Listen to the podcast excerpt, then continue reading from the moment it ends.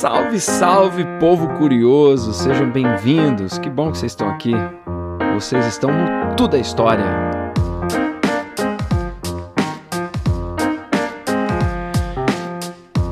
Tudo é História é um podcast. Olha só, um podcast sobre história. Meu nome é César Matiello, eu sou professor de história. A ideia aqui não é reproduzir o que eu faço na sala de aula, a ideia aqui é te ajudar aí, você que está no cursinho pré-vestibular, você que está no ensino médio, você que vai prestar alguma prova, ou simplesmente você que gosta de história, você que é curioso, curiosa, você que quer entender melhor história. Então aqui a gente vai trocar uma ideia sobre esse mundão doido que a gente vive, sobre a nossa vida, porque afinal de contas, né, mano, tudo é história.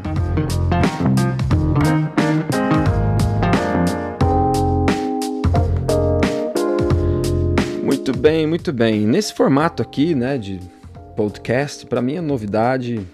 Confesso que sempre sonhei trabalhar no rádio. Até tentei algumas vezes. E mas assim, para mim tudo é novidade. Então, aqui é um papo bem descontraído, não teremos edições e coisas mirabolantes. O máximo que eu consigo fazer aqui é trazer um conteúdo de história para você, bem feito, bem planejado, com boas intenções e às vezes eu consigo deixar um fundinho aí, um sonzinho de um lo-fi tocando pra gente ir relaxando e entrando no assunto, beleza? Esse episódio é o episódio número 1, um, então é o pioneiro, é o começo de tudo, né, disso que nós estamos fazendo. Entre 10 e 20 minutos eu pretendo esgotar, esgotar não, não vamos esgotar, né, mas eu pretendo atingir a meta aí, que é esclarecer, conversar de uma forma bem tranquila sobre um tema da história. E aqui hoje nós vamos falar de história geral. História geral, vamos começar do começo, vamos lá atrás, cara, vamos lá no mundo mediterrâneo e as primeiras civilizações. Por quê? Porque a gente precisa entender o que aconteceu lá, porque muito do que tem na tua vida hoje, que tem na minha vida hoje, cara, já foi pensado e feito lá. A gente veio atualizando e adaptando depois, mas já está surgindo tudo ali nessa época dessas primeiras civilizações, desse primeiro papo que a gente vai bater aqui então, beleza? Vamos pensar o seguinte, cara. Vamos imaginar que a gente está na mesa de um boteco tomando alguma coisa, pode ser um café, pode ser uma água, pode ser uma cerveja, o que você quiser. A gente está tomando alguma coisa e trocando uma ideia. Para começar um papo de história, é sempre bom a gente conseguir, uh, independente do tema, a gente conseguir responder quatro perguntinhas básicas assim. Vamos falar sobre um assunto? Vamos. Ah, a gente vai falar sobre o mundo lá do Mediterrâneo e as primeiras civilizações. Vamos falar sobre história antiga, sim. Então vamos tentar responder assim, ó, onde, quando, quem e o que. Se a gente começar por aí, eu acho que já fica legal para a gente dar uma contextualizada. Então, do que, que a gente vai falar? Vamos falar assim, ó, onde? Pô, cara, imagina um mapa na tua cabeça com, com esse formato aqui, eu não tenho recurso visual, né? Mas imagina ali, ó, nós vamos pegar o norte da África, nós vamos pegar ali o rio Nilo, manja, o Egito, ao longo do Nilo, chegando ali no delta do Nilo, aí nós vamos subindo ali desse pedaço da África, a gente vai atravessar, a gente vai entrar no Oriente Médio, numa região ali que tem dois rios importantes também, o Rio Tigre, o Rio Eufrates. Nós estamos entrando ali no Oriente Médio, a Mesopotâmia, onde hoje está uma parte ali da, do que seria, do que é né, hoje o Iraque, do que é o Irã, aquele pedaço ali indo em direção à Índia. A gente está saindo da África aqui então do Rio Nilo, passando por dois rios importantes ali, o Tigre e o Eufrates, no Oriente Médio, indo em direção à Índia. Pega esse mapa, pega essa visão na sua cabeça. Onde é isso, beleza? César, ok, já estou mais ou menos sabendo onde nós estamos. E quando? Ontem? Mês passado? Não.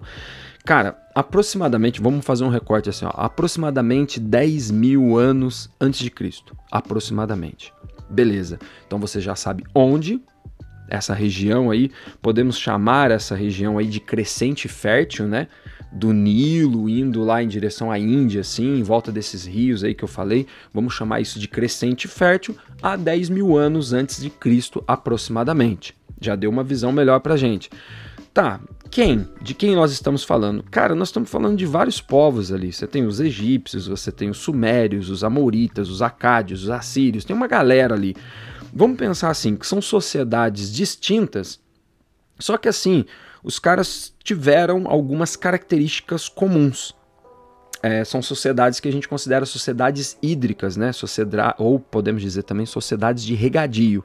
Sociedades que se adaptaram com um tipo de vida ali próximo à, água, né? próximo a esses rios que eu citei para vocês. Beleza, então a gente sabe onde o crescente fértil, quando 10 mil anos antes de Cristo, mais ou menos, e sabemos também quem, vários povos, sociedades distintas com algumas características comuns. Beleza, César, e por que, que nós estamos conversando isso aqui? O que, que os caras fizeram de importante lá que mereça a minha atenção, que mereça é, os nossos minutinhos preciosos aqui? O que aconteceu ali foi uma parada chamada Revolução Neolítica, ou também, se você quiser, e você pode encontrar em alguns materiais assim, como Revolução Agrícola.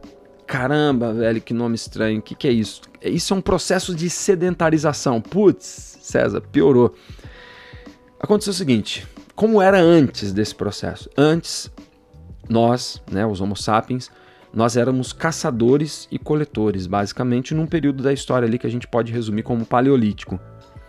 E num determinado momento, isso foi um processo, tá? Isso não foi do dia para a noite, mas nós passamos por um processo de sedentarização, ou seja, nós começamos a nos fixar nos lugares e começamos a praticar plantação. Nós começamos a praticar agricultura e criação de animais. E isso, cara, mudou a história da nossa espécie. Passamos de caçadores e coletores para plantadores e criadores de animais. É um processo longo, um processo demorado, como eu falei, não é da noite para o dia. Mas beleza, César, mas por que, que isso é uma revolução? Achei que fosse normal a gente plantar. Cara, não é normal a gente plantar, isso mudou muita coisa, criar animais. Pô, antes, um pouco antes desse período aí, a gente tava brigando por causa de carniça no meio do mato com alguns predadores que deixava alguma coisa para trás, entendeu? A gente estava lutando uma sobrevivência bem punk, assim. E o que acontece depois disso? Grandes transformações vão acontecer por conta desse processo de sedentarização, por conta da revolução agrícola, por conta da revolução neolítica. Por isso ela merece o nome de revolução. César, beleza, é um processo então com muitos desdobramentos, isso que a gente está falando, que aconteceu lá no Crescente Fértil, há 10 mil anos antes de Cristo, sociedades distintas com características comuns, perto ali dos rios, e os caras aprenderam a plantar e criar animais, e isso tem grandes desdobramentos. E, e daí? E daí que tá quase tudo aí, porque desses desdobramentos que aconteceram, é, mano, veio tudo. Veio tipo a propriedade privada, o Estado, a religião, os deuses, o dinheiro, o comércio, a guerra, a escravidão, a servidão. Cara, tudo aconteceu por conta desse processo. Então, grandes transformações com esses desdobramentos. Por exemplo, vamos imaginar a seguinte situação. É, quando um grupo chega num lugar, um grupo de pessoas chega num lugar e, e para de ficar indo de um lugar para o outro e diz assim: ó, pô, aqui é bom, cara, vamos ficar aqui a gente vai morar aqui agora. Aqui tem água, tem proteção, tem terra boa, enfim, a gente vai ficar aqui. O que, que os caras estão inventando falando isso? Porque antes nada era de ninguém, tava todo mundo dando um rolê pra lá, pra cá. De repente você fala, ó, aqui é bom, vou ficar aqui. Você tá inventando a propriedade privada. Em outro momento, em outro rolê aqui, a gente vai falar de um cara chamado Rousseau. A gente vai voltar nesse assunto. Mas vamos pensar assim: inventar a propriedade privada, isso é meu, é teu, é nosso. E agora? Pô, vamos plantar aqui então. Os caras estão inventando agricultura e muitas técnicas para poder plantar, selecionar sementes, é, medir os lugares, desviar a água, fazer irrigação. Cara, você começa a controlar os processos da natureza, ou pelo menos interferir nos processos da natureza, né? E aí você passa a ter colheitas, você passa a ter criação de animais. E com isso você, obviamente, tem mais alimentos. Se você tem mais alimentos do que você consegue comer num dia, numa semana ou num mês, lembrando que as colheitas eram, né, por, por, por ciclos, né? Então, portanto, você tem uma colheita que dá para um ano inteiro, dependendo do que você estiver cultivando.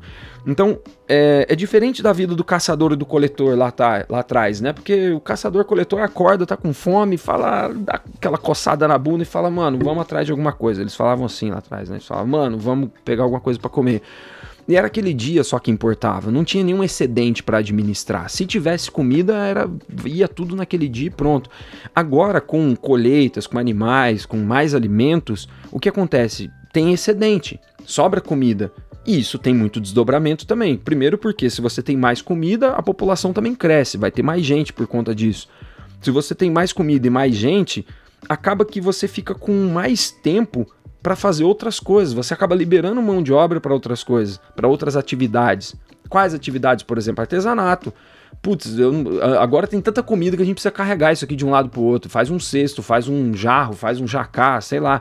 Você precisa criar peças aí de cerâmica e daqui a pouco com metais também, para você ter ferramentas. Então, como você é, não tem que sair todo dia para procurar comida, porque a colheita já foi, sobra um tempo aí para você fazer outras coisas, né? E entre essas outras atividades tem uma que é muito importante, que é o comércio. Então imagina a cena, você tem um grupo, vou fazer um exemplo bem tosco assim, né? Trazer um exemplo bem bobo. Você tem um grupo que é, especializou ali, está plantando, sei lá, trigo. E aí os caras estão enjoados de comer tudo que dá para fazer com trigo. E do lado tem uma galera criando galinha. Os caras estão enjoados de comer só frango também. E ovo, né? E ó, já dá muita receita com esses ingredientes aí, né? E aí o que acontece? Você começa a ter trocas. Cara, eu tô enjoado, eu te levo um saco de trigo, você me dá dois frangos. Eu te levo um saco de trigo, eu quero uns frangos e eu quero ovos. E aí você começa a trocar na impossibilidade de você conseguir trocar frango por trigo, trigo por frango, por ovo e tal, os caras vão inventar aí com o tempo a moeda, o dinheiro. Porque aí você pega e troca pelo que você quiser, né? É igual aquela carta do Uno que tem quatro cores, né? Então, olha quantas coisas estão acontecendo por conta dos desdobramentos desse processo de sedentarização. Não é à toa que ganha o nome de revolução, cara. E outra coisa, com um grupo cada vez maior, as pessoas estão aglomerando ali, vivendo. Falar aglomerar hoje, né? Eu gravo isso aqui em 2022, é uma palavra que assusta um pouco a gente, mas, cara, a galera começa a aglomerar.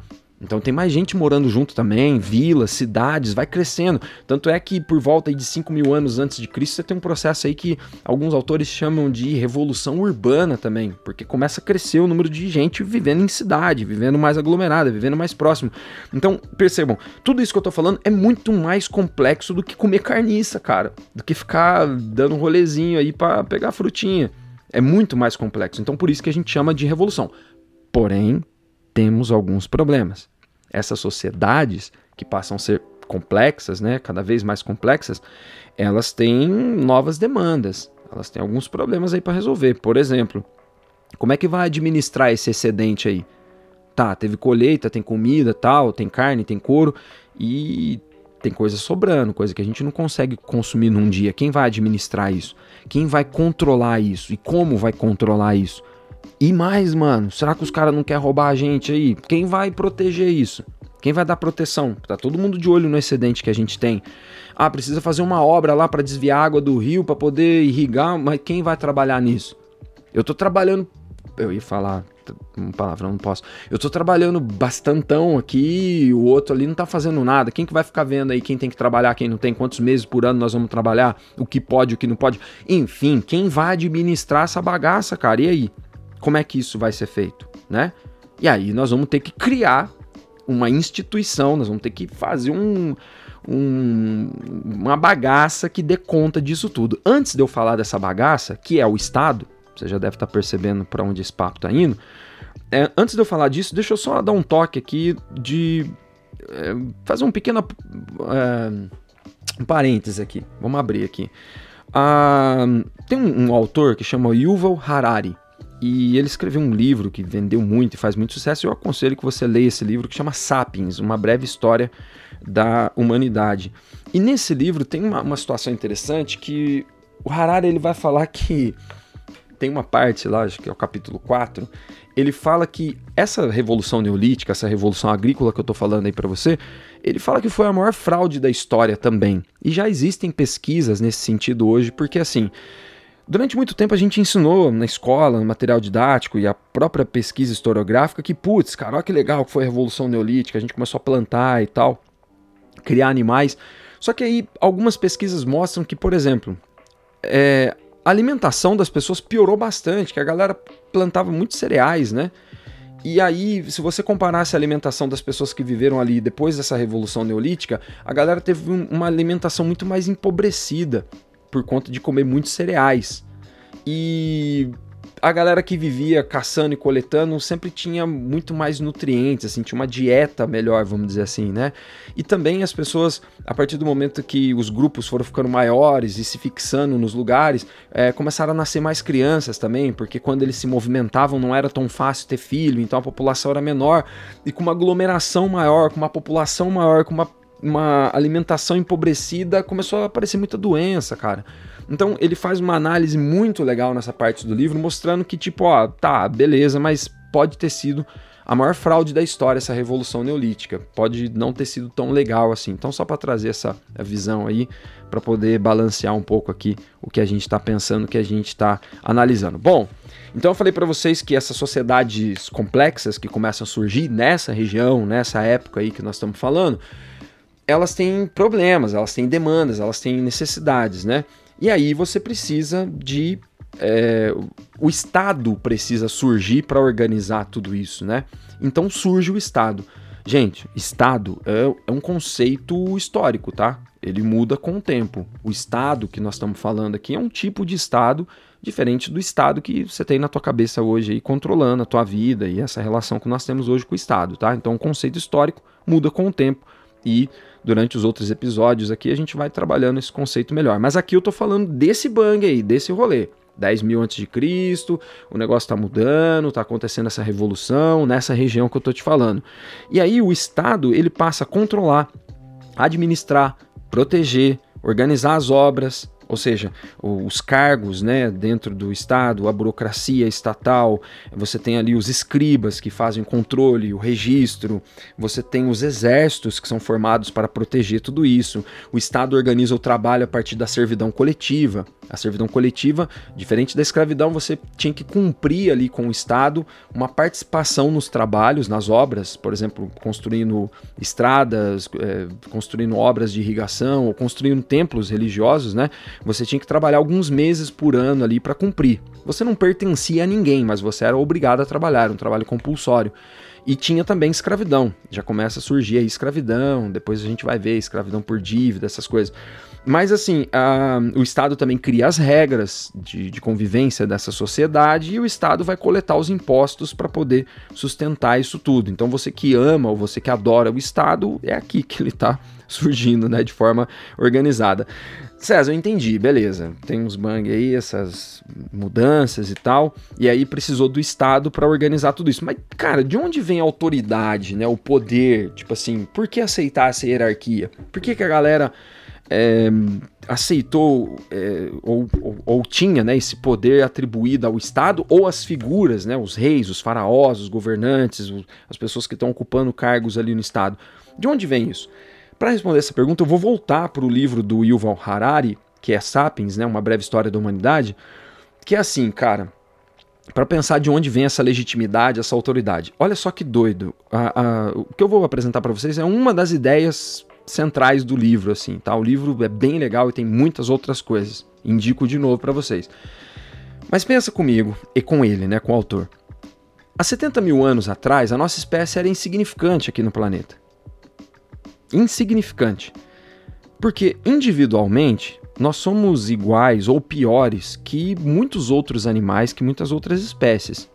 Pega, por exemplo, ele, acho que ele usa esse exemplo, inclusive, da ilha, né? Tipo assim, imagina você e um, sei lá, um chimpanzé e vocês foram os dois abandonados numa ilha deserta. Quem tem mais chance de sobreviver sozinho nessa parada aí?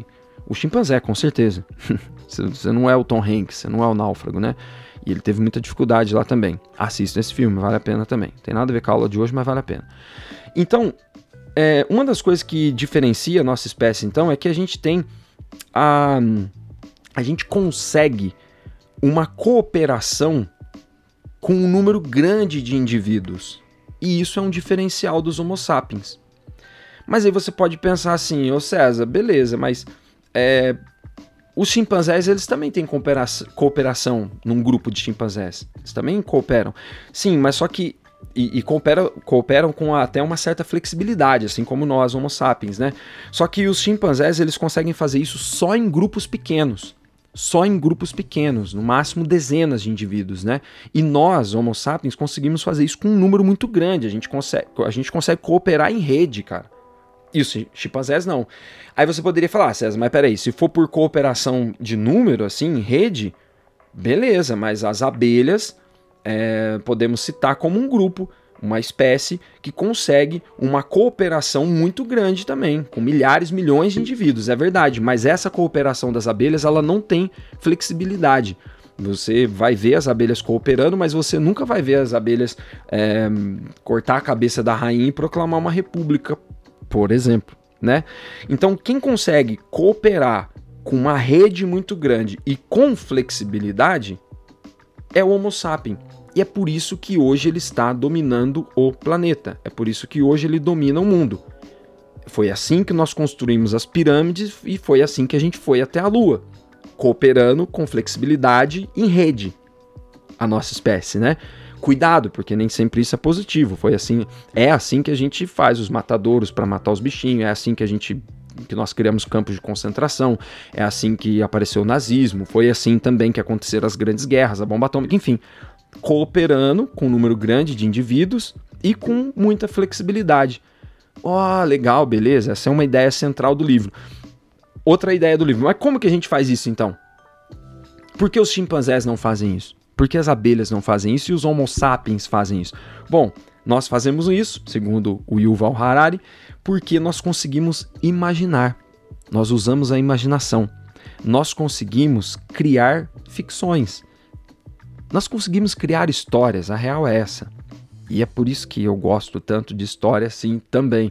Porque nós conseguimos dividir a realidade objetiva da realidade ficcional. Tá estranho? Vamos, vamos explicar melhor isso aqui. Cara, tenta chegar num, num sei lá, chega no seu cachorro, a hora que ele estiver comendo, ração, ou comidinha gostosa que você faz para ele, e fala para ele assim, ó, me dá 10% dessa ração aí, porque se você fizer isso, você vai pro céu dos cachorros, se você não fizer isso, você vai pro inferno dos cachorros. e vê se ele vai cooperar com você ele está preso na realidade objetiva. Essa ração é minha, essa comida é minha, eu não vou te dar 10% da minha ração. Por quê? Para ir pro céu do cachorro? Cara, ele não vai entender, ele não vai cooperar com essa realidade ficcional. E tenta trocar também com o chimpanzé, tipo uma penca de banana por uma vaga no céu, você não vai conseguir. Mas nós, Homo sapiens, nós fazemos isso, cara. Nós acreditamos, nós criamos histórias, nós criamos realidades ficcionais Exemplo: Deus, deuses, religiões, até a ideia de justiça, direitos humanos, constituições, política, democracia, nação, economia, as próprias empresas, o capital, o dinheiro, cara. O dinheiro é a história. Eh, ele fala isso no livro, né? O dinheiro é a, uma, o maior case de sucesso de histórias ficcionais. Todo mundo acredita nessa parada. Então, todos nós acreditamos nisso, né? É lógico que o livro vai para uma, uma área mais crítica depois desse processo, dizendo que as realidades ficcionais estão condicionando as realidades objetivas, mas não é essa a intenção do nosso papo. Putz, você deu um rolê doido aí, achei até legal esse livro, vou ler. Leia, você vai, você vai gostar. É, vai, vamos voltar. Por que? Você me perguntou lá atrás, né? Acho que você me perguntou isso. César, beleza, o Estado apareceu, organizou a vida dessa galera e tal, mas de onde vem esse poder? De onde vem essa realidade? É aí que tá, nessa explicação que eu acabei de dar. O poder vem dos deuses, vem de Deus. Na época, deuses, porque a maioria dos casos aí politeístas, né? Vai demorar um pouco para aparecer religiões monoteístas na história. Mas você tem estados então baseados numa legitimidade de Deus ou dos deuses. Então, por isso que nós falamos que são estados teocráticos. Entendeu? Então, a legitimação, por que esse governante, por que esse sacerdote, por que esse rei, por que esse faraó, isso está baseado numa legitimação de uma história que foi inventada. E as pessoas cooperaram com essa realidade ficcional. Você pode olhar e falar, nossa, o povo é bobo, hein, mano, acreditar nisso aí cooperar. Cara, você coopera todo dia. As empresas que dominam o mundo hoje, a informação, as redes sociais, a, a, moda, a economia, o dinheiro, as religiões, tudo hoje, até os direitos humanos, cara, isso é realidade ficcional é inventado, é criado. E a gente acredita junto nisso, por uma série de outros fatores que nós vamos falar aqui hoje. Mas o fato é, para fechar aqui a nossa história, é que isso dá legitimação para o surgimento do Estado nessa época. E, por último, para a gente entender esse processo aí do mundo mediterrâneo, das primeiras civilizações, a gente precisa pensar também que essas sociedades que são mais complexas, né? Olha que legal, cara, elas deixaram assim bastante fontes historiográficas para gente. E fonte historiográfica é tudo, todo aquele vestígio que a gente tem do passado. O passado não existe mais, mas existem vestígios do passado que permitem que a gente aqui no presente possa, através dessas fontes da história, acessar, interpretar, perguntar as coisas por passado, né? Para tentar entender o que aconteceu e tentar é, responder questões do presente, né? É, esse é um outro papo sobre história que a gente precisa ter em um outro momento. Mas voltando aqui para as primeiras civilizações, né? Essa galera deixou várias fontes. Uma fonte pode ser um, um, pedaço de uma ferramenta, uma fonte pode ser uma história que alguém contou, uma fonte oral, uma fonte pode ser um documento escrito, uma fonte pode ser um vaso de barro, enfim uma casa, um sítio arqueológico, tudo isso funciona como fonte. Uma caderneta numa mercearia, uma imagem de uma câmera de segurança, tudo é fonte, né? Mas nesse caso aqui, essa galera deixou, eles deixaram coisas escritas, cara. No meio desse processo aí, com o passar do tempo, vai surgir a escrita. Ah, por quê? Surge assim de uma forma diferente da, da escrita, como tá na tua cabeça agora como senso comum, né? Primeiro surgem ali os hieróglifos, né? Dos egípcios, a galera que se comunicava, escrevia e deixava mensagens através de símbolos. Já pensou que doideira se você conseguisse mandar um símbolo, uma imagem, uma carinha para alguém, alguém entendesse isso? É, hoje você chama de emoji. Os egípcios chamavam isso de hieróglifos, né? Você tem um outro tipo de escrita ali que surge com os sumérios, que é uma escrita que a gente chama de cuneiforme que tinha uma tipo uma agulhinha assim que eles faziam na argila, né, no barro assim, e formava alguns símbolos que a gente pode a, aproximar mais de letras, né? Os alfabetos vão demorar um pouco para aparecer ainda, mas já é um tipo de linguagem, um tipo de escrita que está surgindo ali. Por quê? Porque com essas sociedades complexas, com tudo isso para administrar depois da Revolução Agrícola, é, houve a necessidade de, de controle, de administração, de registro, né? Imagina, gente, as pessoas precisavam contar, as pessoas precisavam medir, é, tinha muita informação. Então, olha só que loucura, cara. A escrita surge porque a memória transborda. Se você está ouvindo esse podcast aqui, você está é, anotando, ou quando você assiste uma aula você anota, é porque você tem medo de esquecer. E aí você transborda a sua memória para um papel. É isso que você faz com o teu celular, isso que faz com a máquina fotográfica, enfim. Hoje a gente põe no HD, tem gente pondo até na nuvem, não sei na onde isso aí.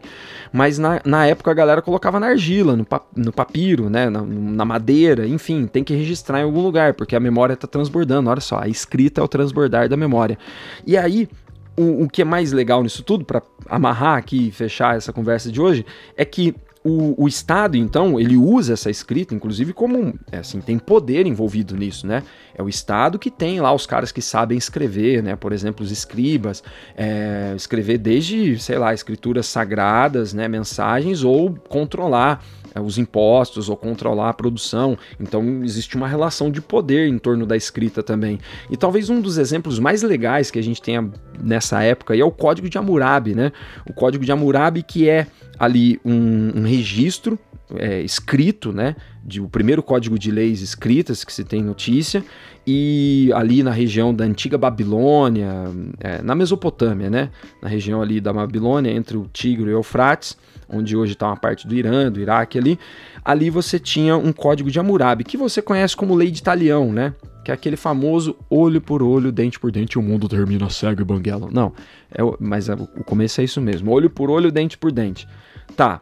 E o, o que a escrita e um código como o de Hammurabi pode dizer pra gente sobre uma sociedade? Tudo, porque funciona como fonte. Imagina, os caras largaram escrito o que eles acreditavam, o que eles queriam, o que eles achavam certo, o que eles achavam errado, é, como era a vida, né, os valores que eles compartilhavam, como era a hierarquia daquela sociedade, que, que tipo de religião eles tinham. Então, quando a gente olha para o Código de Hammurabi, a gente sabe que ali existia uma sociedade patriarcal, uma sociedade agrária, uma sociedade politeísta, uma sociedade guerreira, né? É, patriarcal porque assim, é, por exemplo, numa das passagens do Código de Hammurabi, a punição para a traição é, de, de, homens e mulheres era diferente. A da mulher sempre era mais pesada do que a do homem, né? Então, em vários momentos a gente percebe uma sociedade patriarcal ali. O senso de justiça que eles tinham, né? Aliás, a justiça também é um conceito histórico, né? Muita gente tira sarro do, do Código de Hammurabi porque realmente tem algumas passagens que são, inclusive, engraçadas, né? Tipo, coisas bizarras, sei lá. Tipo, ah, alguém desceu correndo a ladeira, tropeçou e deu uma cabeçada na parede da sua casa, fez um buraco. Você tem o direito de ir lá na casa da pessoa, dar uma cabeçada na, na, na, parede da casa dela e fazer um buraco. Você contratou um cara para construir a sua casa e aí essa casa foi, não foi bem construída e a parede caiu e matou seu filho primogênito. Você tem o direito de ir lá na casa do pedreiro que você contratou, derrubar uma parede em cima do filho primogênito dele também também. Então, a galera, principalmente professores de história como eu, tira um pouco de sarro disso, tipo, ó, oh, olha que bobo. Não, mas é muito legal, cara, porque tem um princípio aí que a gente usa até hoje na, na, na, nossa justiça, inclusive, né? O Código de Hammurabi ele traz um conceito de equivalência que é muito legal. Olho por olho, dente por dente. Se uma pessoa fez alguma coisa para você que te tirou um olho, você não pode ir lá e tirar os dois olhos da pessoa, porque senão a injustiça mudou de lugar. Não houve uma equivalência na hora de fazer justiça. E isso é um conceito que a gente pode usar até hoje. Para ter justiça precisa ter equivalência. Olha só que legal. Então percebam, nesse papo de hoje, cara, aconteceu tudo. Surgiu a propriedade privada, a gente aprendeu, aprendeu a plantar, a gente aprendeu a, a mal, maltratar e criar e matar os animais e comer os animais. A gente aprendeu que os, os Homo sapiens dominam o mundo porque a gente tem a capacidade de criar histórias. Nós construímos o Estado, a escrita. Veja, tudo apareceu aí e depois a gente só foi arrumando e adaptando. E no próximo episódio, no próximo rolezinho aqui de história geral, a gente vai falar um pouquinho da galera que viveu aí no Mediterrâneo também. Vamos começar falando ali dos nossos parceiros, dos gregos, né, cara? Mas isso só no próximo episódio.